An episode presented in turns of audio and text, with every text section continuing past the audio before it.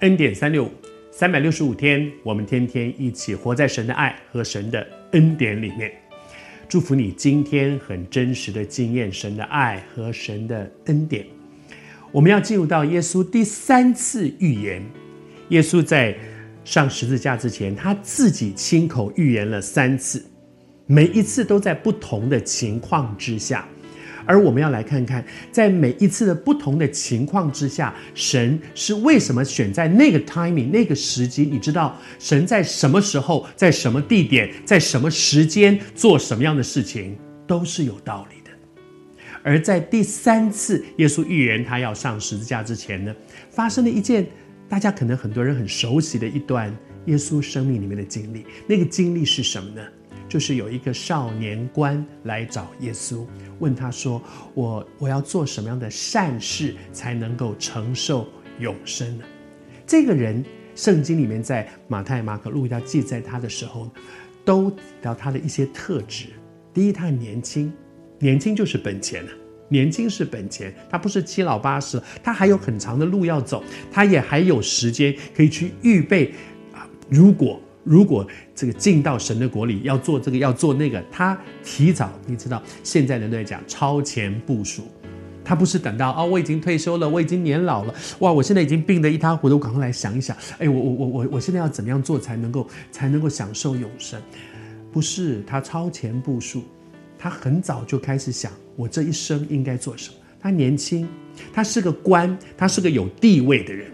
他是个有地位的人，他是一个后面讲到，他是一个很有钱的人，他就是有钱有势有地位有财富又年轻，他什么都有了。可是像这样一个看起来什么都有的人，他生命里面更在乎的是什么？我来读给你听，在圣经里面讲到说，有一个人来见耶稣，这个少年，年轻的、有地位的、有权有势、有财富，又有年轻，他拥有这么多好条件的一个人来见耶稣。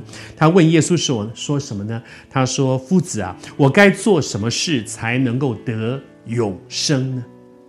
这个人很有意思，在这一辈子，今生。他想要的东西大概都有了。